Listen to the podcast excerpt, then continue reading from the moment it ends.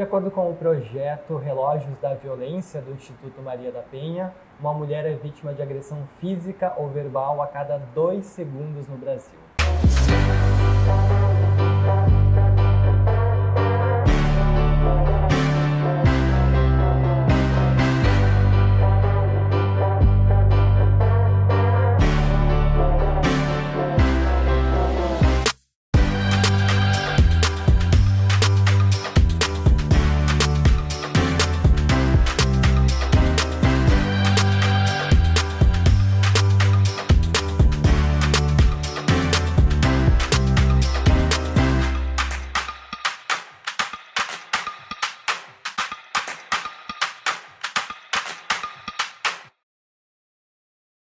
Não vá para a cama sem ela está chegando. A gente quer falar quem são esses públicos mais vulneráveis à violência física e verbal e também onde eles estão. Eu sou o jornalista Cristiano Santos e comigo, em todo o programa, a psicóloga Lu Diniz. Hoje nós temos como convidado especial a Kate Amaral, que é advogada, também participante de um uh, coletivo feminista, o Desperta, e a advogada Carol Alexandrino. Gurias, fiquem à vontade, o programa é nosso. Eu não vá para a cama sem elas, é uma apresentação do Super Rissu. Bem, gurias, eu gostaria de começar perguntando para vocês quais são os locais mais comuns de violência física e verbal para as mulheres. Qualquer lugar, acho que ser mulher é, já é um motivo, não é um ambiente, um, estereótipo de vítima, é ser mulher. Por isso, tanto que se tipifica um feminicídio, se tipifica uma violência doméstica contra a mulher, exatamente pelo fato de sermos mulheres. Acho que depende do lugar que, que, que, ela está, né? Por exemplo, nós, advogada, a gente tem muito preconceito, porque é um ambiente muito formal, muito machista, ainda muito, muito conservador. Então, uma jovem advogada, mulher, ela já sofre uma, um preconceito por ela ser mulher, jovem, dependendo da roupa que ela usa. Há pouco tempo, recentemente, teve uma notícia circulando de que uma mulher foi barrada no fórum porque ela estava com uma roupa que não era condizente com o exercício da profissão. E assim, sinceramente, quantos advogados, às vezes, ali antes de ir pra praia no verão, eles vão lá protocolar essas petições, então, de bermuda, de, de, de camiseta, e nem por isso são barrados. Mas eles são homens, né? Exatamente. A nossa sociedade é patriarcal, ela acaba definindo esses padrões, os, o que é esperado de uma mulher, como uma mulher deve se portar. E a gente nem precisa elitizar o ponto de pensar nos advogados, nas advogadas, em qualquer contexto, é dentro da academia, é na sociedade em geral. A gente pega um transporte público e tem que ver alertas que o assédio é crime. Bom, essa condição que a gente encara todos os dias em diferentes ambientes e jeitos, e nem sempre é uma violência verbal ou física explícita ela está ali intrínseca em como a gente está vivendo, em como é construída a nossa sociedade, uhum. na nossa linguagem, na forma que a gente se porta perante os outros. Sim. Falando de transporte público, Kate, tem uma pesquisa de um Instituto Paulista que fala que o transporte público ele é mais suscetível à violência a mulheres, uh, de 4 a cada 10 mulheres são mais suscetíveis de terem um tipo de violência dentro do, do transporte público que é público e que deveria ser um espaço de respeito, pelo menos, né? Uh, mas eu gostaria que vocês definissem o que é assédio. O que, pode ser considerado assédio? Tem ou... o assédio sexual e o assédio moral. Acho bem importante que a gente também uh, separe, né? O que é o assédio sexual e o que é o assédio moral, né? Ambos são, são graves, né? Sim. Mas o assédio sexual é todo aquele que tem uma conotação sexual, né? Pode ser não necessariamente ter o contato não explícito. é físico ele pode ser verbal uh, que, que, como mais assim explicar uh, o que, que mais? Porque tem alguns que que são considerados assédio sexual o, o fio fio hoje é considerado né o Pois é, eu acho que esbarra numa, tempo, numa não, grande questão do dos homens, que, que eles acham que estão agradando as mulheres, né? Mas até que ponto esses Sim, é, elogios é, e galanteios é aquela deixam coisa de ser... Da, da, da, que já vem de séculos e séculos Cultural, e séculos. Sim. Cultural, de que o homem mexe com a mulher, que, enfim, né? essas coisas, hum. né? É, uh, juridicamente, o assédio, ele é tipificado, ele já vem tipificado há algum tempo, e ele não necessariamente tenha essa conotação sexual explícita, Uhum. mas ah, estamos num ambiente de trabalho, vem aquele chefe hierarquicamente que está numa posição Superior, superior né? e vem, ah, então, como vai? Minha mão tá aqui, encosta na minha mão e já começa toda uma intimidade não desejada, aonde se pressupõe uma posição de hierarquia. Isso também é um assédio. Uhum. É porque Não é? a tipificação é uma cláusula que talvez ela, ela precise de interpretação, porque senão ela fica muito fechada. É, tudo Né? E aquilo que não teria o sociais não- consentimento da outra é que essa- pessoa, de- aonde é só uma parte. Pensa numa perturbação, uma invasão Uhum. do teu espaço, aonde ela é inadequada. Ela não é necessariamente passar a mão numa pessoa, passar a mão no Não, seio. claro. Não é isso. Porque as pessoas às vezes é, É. acham que o assédio sexual é quando há o contato, né? Ó, passou a mão aqui, passou a mão ali. E não é, né? Tem várias formas de assédio, né? Sim, mas acho e que que, isso- às vezes o assédio Uhum. psicológico também, às vezes é. Sim.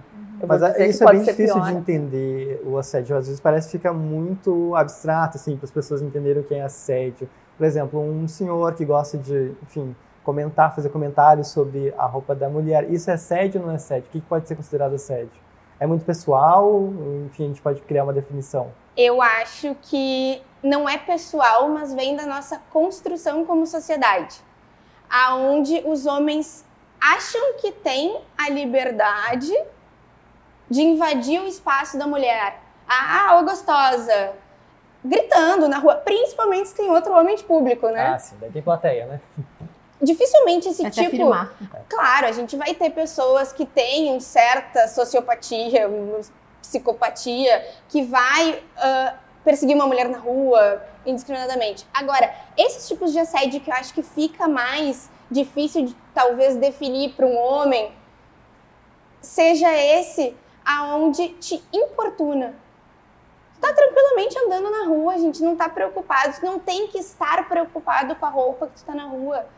Bom, tem uma pesquisa do Instituto Datafolha de 2018 que apontou que 42% das mulheres brasileiras já sofreram assédio sexual. Mesmo aquelas que não sofreram também são suscetíveis a isso, infelizmente, né? Mas como é que fica a cabeça dessas mulheres que passaram por esse tipo de situação? Eu acho até que esses números eles são ah, pouco abrangentes porque eles se baseiam muito em registros Tem do que aquelas que, não acontece. registram. Sim. né? é, e que tu não identifica, como a gente falava antes. É difícil, como a gente é educada para suportar. A mulher tem que estar tudo errado e ela tá ali.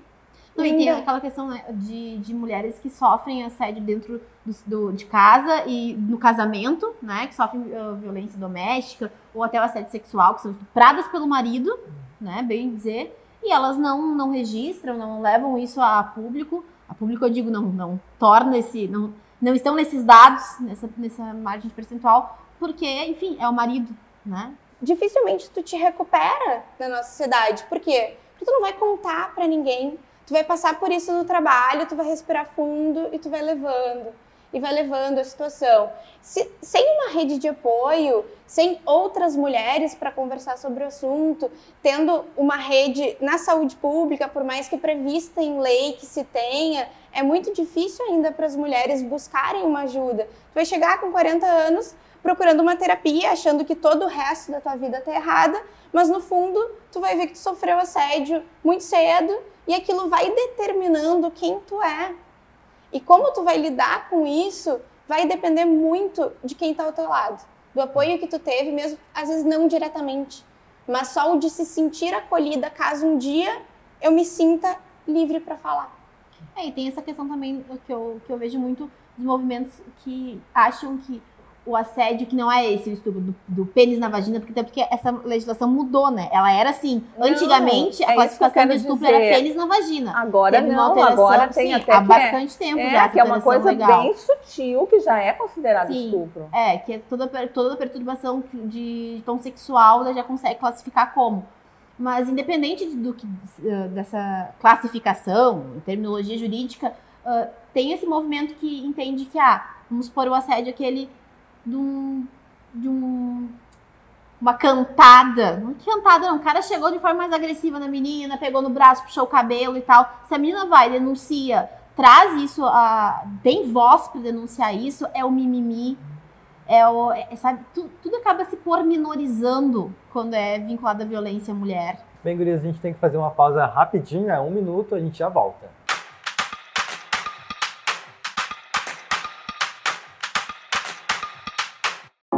Sabia que você pode assistir ao NH News e ficar por dentro de todas as notícias também pelo aplicativo do Jornal NH?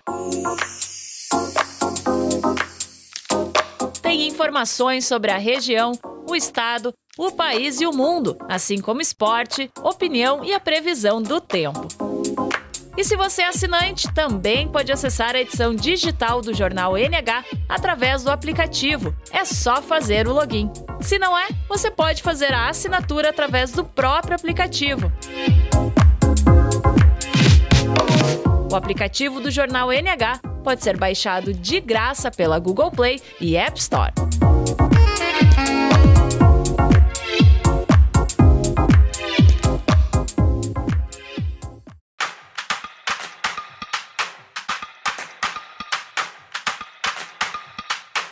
Gente deu uma passadinha lá no Rio Sul para saber o que as pessoas estão achando do assunto. Vamos ver? A gente, como mulher, hoje em dia, a gente passa por isso diariamente. Eh, quando pega um táxi, quando pega um ônibus, até para andar na rua, é totalmente seguro para a mulher andar sozinha. E a gente tem que começar dentro de casa, primeiro educando os filhos, na escola, não, não tolerando uh, o mau comportamento né, dos meninos, ali a questão com as meninas. Né. Isso acontece desde a menina mais nova, a, a senhora mais velha, né? E eu acho que, como já foi dito, tem que ter uma punição para isso, né? Porque está acontecendo nos ônibus, nos metrô. Quando o nosso filho é pequeno, por mais que se tenha liberdade de dizer que o homem pode fazer qualquer coisa, e muitas mães ensinam os bebês a crescerem nesse ritmo, de que eles podem fazer qualquer coisa, os meninos principalmente, até dá para se dizer que é aceitável porque a mãe errou. Mas quando vocês ficam homens, quando se tornam adultos, que têm o discernimento de entender o que é certo e o que é errado, aí você pode escolher. O respeito, porque não importa se é nova, se é velha, eles, se a gente está numa parada de ônibus, oferecem carona. Começa pela educação também, que tem que ter é, mais instrumentos de punição para fatos que ocorrem aí, que é um absurdo, né? A gente ouve falar que isso é é, eu não tenho filha mulher, mas eu imagino quem tenha uma filha mulher vai pegar um transporte público aí. É bem difícil hoje em dia, há uma falta de respeito muito grande. Que tem que ser desde o início, da criança até quando acontece mesmo ali a, a olhada ou alguém falar alguma coisa, ser feito alguma punição ou pelo menos um registro para que aquela pessoa seja vista até no trabalho, quando vai fazer aquela. que a gente tem que levar algo da polícia para mostrar se tem antecedente, se o homem indicasse uma mulher e tivesse ali, eu tenho certeza que ele ia pensar duas vezes antes de ir, porque ele sabia que ia prejudicar ele, né? Começa na educação, tem que haver punição para os fatos que já estão acontecendo, né? E um debate maior com a sociedade, eu acho que é isso. Claro que a gente não deve generalizar, né? Todos os homens, né? Mas tem que ter uma punição para isso, com certeza. Bem, a gente estava falando aqui no primeiro bloco, ali antes de terminar, sobre essa questão de achar que é mimimi a mulher reclamar que foi assediada e tudo isso. Mas eu vejo também que há uma culpabilização da vítima, né? Parece que a vítima é quem procura o assédio. Como, como vocês veem isso? É, eu acho que quando as pessoas culpam a vítima, elas já partem do pressuposto que esse tipo de violência ocorre na rua. Ah, tu estava que horas na rua? O que, que tu fez para isso acontecer? Estava alcoolizada? São né? os tipos de questionamento. Só que a violência se dá em grande parte dentro do ambiente familiar aonde tu tem a segurança. E a partir do momento que tu tem a segurança, tu também está mais vulnerável. E aí vem toda uma violência patrimonial, vem uma violência física, vem a violência psicológica. Tem todo esse aspecto de dominação por trás, aonde se inutiliza o que a mulher seja e se determina que isso vem da rua. Não, ele não vem da rua, ele vem de um espaço privado. É claro, porque talvez a gente esse dado de que vem da rua ele acaba sendo mais um, tipo valorizado, enfim, sendo mais destacado Publicizado, por, é por causa da publicidade, né? Porque a questão é, assim, que aparece é o que é a menina também. que estava alcoolizada, de saia curta, foi atacada pelo cara que dirigia o, o, o carro no aplicativo Mas que ela eu pegou. acho importante também a gente falar aqui que houve uma evolução muito grande, tá? Da minha geração para essa geração de agora. Sim, com certeza. Eu sou de uma geração em que não existia ninguém que protegesse mulher nenhuma, a gente tinha que se proteger, né? E, então eu sempre vivi num meio muito masculino, né? Sempre fui muito assediada, sim, mas tinha que se virar, né? Não, não existia essa coisa Uhum. Tinha que baixar de a cabeça ah, porque era uma coisa normal. era tão natural, era uma coisa que era tão fazia parte do, do dia a dia da- das mulheres que ninguém nem comentava. Talvez nas gerações passadas a mulher ainda era muito objeto, né? Era, era ah, vinculada o corpo da mulher muito com o sexo, que daí fazia com que ela fosse uma coisa fácil. Ah, mas E essa coisa de, de mulher objeto, eu acho que continua muito ainda, muito. Não, mas Ah, tem no- um momento não Não tão forte, continua. mas continua. Não, mas com- ainda não, claro, não tão forte, mas continua Sim. sim. É que não que seja natural, mas foi naturalizado Uhum. dessa forma. Uhum. E a gente vem num processo, acredito que aqui no Brasil, muito de 2013 para cá, se vê uma emergência dos coletivos feministas, das mulheres, ah, a- o processo editorial mudou também, a gente está tendo livros voltados para as mulheres, a gente já está numa fase onde nós ocupamos espaços de fala, mas a gente também precisa de espaços de escuta, de chegar dentro de uma delegacia para registrar uma ocorrência e não ser recebida, ah, o que que tá fazendo aqui? Por um homem já num processo de agressão Por novamente. isso eu acho Ter plantão de importante. delegacia da mulher, que não É, tem. não tem, não tem. né? É, tem que esperar tu- até o outro dia. É, pra- ou se tu quiser ir na delegacia da mulher, tem que esperar até o outro dia, até abrir, Até no, né? no próprio fórum, a gente que, que circula em fórum. Mas eu A, acho a, a importante audiência de Maria falar. da Penha, só, só deixa eu concluir. A audiência de Maria da Penha, por exemplo, tu tá no mesmo corredor que o teu agressor.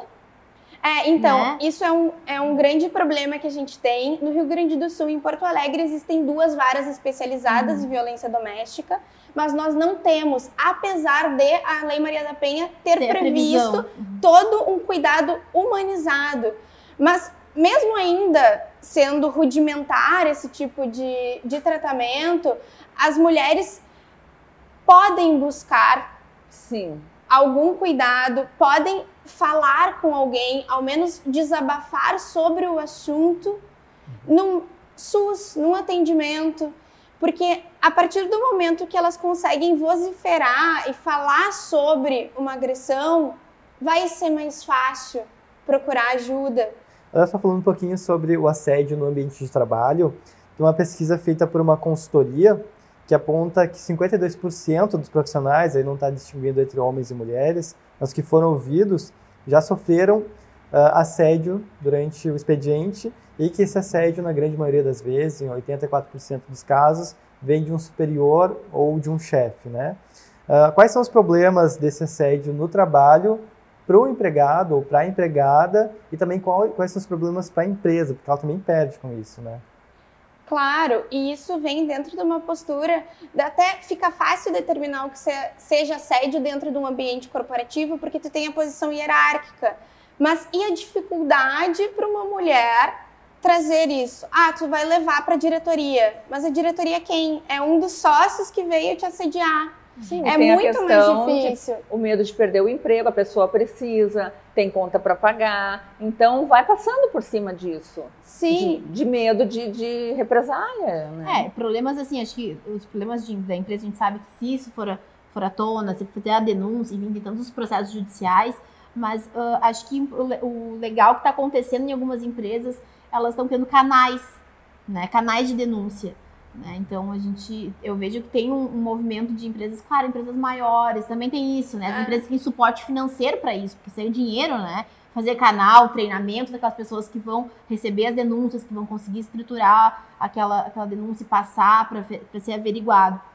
E, e até para guardar o sigilo de quem denuncia, para a pessoa não sofrer, sofrer nenhum tipo É, eu de acho que essa, essa é, mudança aí que vem vindo aí, que eu percebo que ela vai ainda evoluir bem mais, ah, depende de nós aqui, né? Que estamos aí, nós mulheres, todas, né?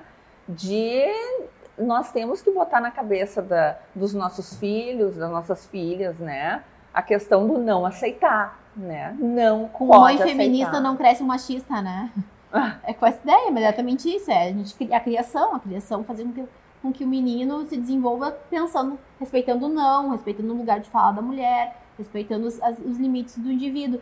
Mas o problema é que está enraizado nessa geração que, que, não, que já cresceu assim. Mas eu acho que é a gente que não pode se calar, entende? Não, não podemos ficar lá atrás do computador só escrevendo e brigando. Ai, não, a gente tem que brigar por isso, entende? Eu não sei de que forma. Não sei, não vou, eu ia falar uma coisa, eu não vou falar. Mas sabe que. É isso que me deixa nervosa. Não, se é pra regredir, eu não aceito. Regredir, eu não aceito, gente, pelo amor de Deus. Mas pode ser pequeno, sabe? Não precisa ser, muitas vezes, um grande ato. Uhum. Conversem com a feirante, conversem com a moça do mercadinho, e conversas banais. Tu pode ajudar alguém sem sequer perceber. É uma rede de apoio. Uhum. Educação e informação, fazer. né? Educação, informação e diálogo, né? É. é. o, que, é o que faz mudar. Claro. Faz as pessoas despertar, faz virar a chave. Mas aqui essas pessoas geralmente não são ouvidas também. Né? Então, né? é o que eu bato muito é não é só o espaço de fala, é o espaço de escuta.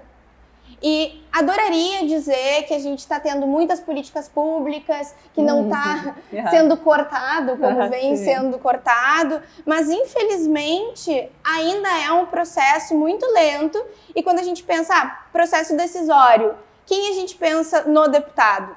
É o deputado, para começar. Uhum. Ele vai ser um homem branco, de preferência rico e publicamente hétero. É. Bom, ele está decidindo sobre o meu direito, sobre o meu corpo. E mais velho, geralmente. Ah, também, ele tem um padrão de idade, toda, tudo isso. Então, ah, a gente se isenta, não vou entrar na política, não vou falar sobre isso, eu me irrito, eu. tudo. Só que aí, como que a gente faz uh, se a gente não participa, se a gente não fala? Eu acho que nós que temos espaço de fala, temos que falar e dar espaço de escuta. Certo, mas como organizar isso? Porque eu vejo que os, que os coletivos são muito importantes para esses espaços de escuta, até mesmo para poder, é, enfim, compartilhar vivências. Mas como organizar isso dentro da no, das nossas sociedades? Como dar o pontapé inicial e organizar isso? Bom, uh, o Desperta, ele surgiu de pessoas mais elitizadas, tem que ser sincero, assim, e só que a gente tem feito espaços na rua, nas praças, chamando as mulheres, ah, praça da cidade, tá todo mundo ali. E chama, e a gente falando, as pessoas parece que às vezes dá um clique, aonde, ah, realmente isso não, não é legal. O que o meu marido fez comigo não é legal. E a partir disso, as mulheres vão entendendo que elas não precisam ficar nessa posição de dominadas sempre. E a partir desse ponto é possível registrar uma ocorrência, é possível procurar um profissional que possa dar um suporte. É, e eu acho legal do coletivo isso, porque, querendo ou não, uh, não é a voz do judiciário, não é a voz da delegacia, não é a voz, daqui a pouco, do assistente social, porque quando chega nesse ponto, talvez as mulheres elas sintam até um pouco com receio, será que já tenho, já tenho que fazer isso? Já que já tá na hora de. Então ali elas Porque recebem. outras coisas também. Às é, vezes é uma, até é uma amor. questão simbólica, Não, né? É uma questão simbólica, já vou à O medo que a mulher tem de perder o parceiro. É. Mas ali, até nem, nem vinculado ao amor, mas assim, é o, prim, o primeiro canal sendo coletivo é, é quase que é mais é uma sensação de conforto. Eu vou estar, vou estar sendo ouvida, vou, vou, receber a informação de qualidade, vou receber uma, uma troca de experiência e daí eu vou conseguir verificar se realmente estou sofrendo desse assédio e daí eu vou lá e tenho mais força, mais confiança para fazer a denúncia. É, e eu acho que a gente se baseia muito em nós que simplesmente podemos pegar a mochilinha e sair. Mas essas mulheres têm uma creche para pôr a criança? Ah, tem alguns municípios que já têm uma lei que prevê uma prioridade de creche para as mulheres vítimas de violência. Existe um projeto tramitando no Senado falando sobre o mesmo assunto. Só que aí, quando tu vai no coletivo, vai chegar uma mãe que dificilmente é enxergada também como mulher, porque ela é mãe, né? Uhum. Então, a mãe chega com uma criança, no coletivo, ela vai ter outras mulheres que também vão dar atenção para essa criança né? e vão vão também falar das suas próprias experiências e, ah, ok, tu não vai conseguir a creche no primeiro momento, vamos se unir, traz pra gente, traz pro pessoal também. E fica mais fácil a gente dividir com uma pessoa que tá ali, tá perto de ti, tá numa reunião falando sobre diversas coisas e tu consegue dividir todo aquele sofrimento. Uhum. Aí entra a questão da sororidade também, que ficou enfim, muito evidenciada com os coletivos, né? É, que é um nome bonito, é um nome complicado, mas, Mas ele é muito fácil. Ele é muito fácil de, de definir, porque é mulher ajudando mulher. A gente foi criada para concorrer, porque mulher não se dá bem. Ambiente com ah, mais mulheres, não, é um problema. Não, gente, não é, não é isso. A sororidade traz a ideia de que as mulheres estão unidas. Nós estamos unidas. Nós podemos ajudar de uma maneira que o patriarcado sempre nos tolia. E o feminismo vem nessa nessa onda, os coletivos vêm nessa onda onde as mulheres estão ajudando outras mulheres. Sim. E o homem deve ser simpatizante neste momento, né? Das mulheres que estão se ajudando. É, eu vejo que o homem não basta só ele se posicionar como a favor do feminismo, mas ele tem que, ah, o amigo tá ali falando uma besteira, assediando alguém. Poxa, cara, e aí? Como é que isso tá funcionando? Isso não tá certo. Eu vejo que a posição do homem muito é nesse aspecto. É do além de se reeducar, é cobrar das pessoas que estão na, na volta dele. E é um poder muito efetivo, porque os homens ainda têm um local de fala muito mais respeitado. Com certeza.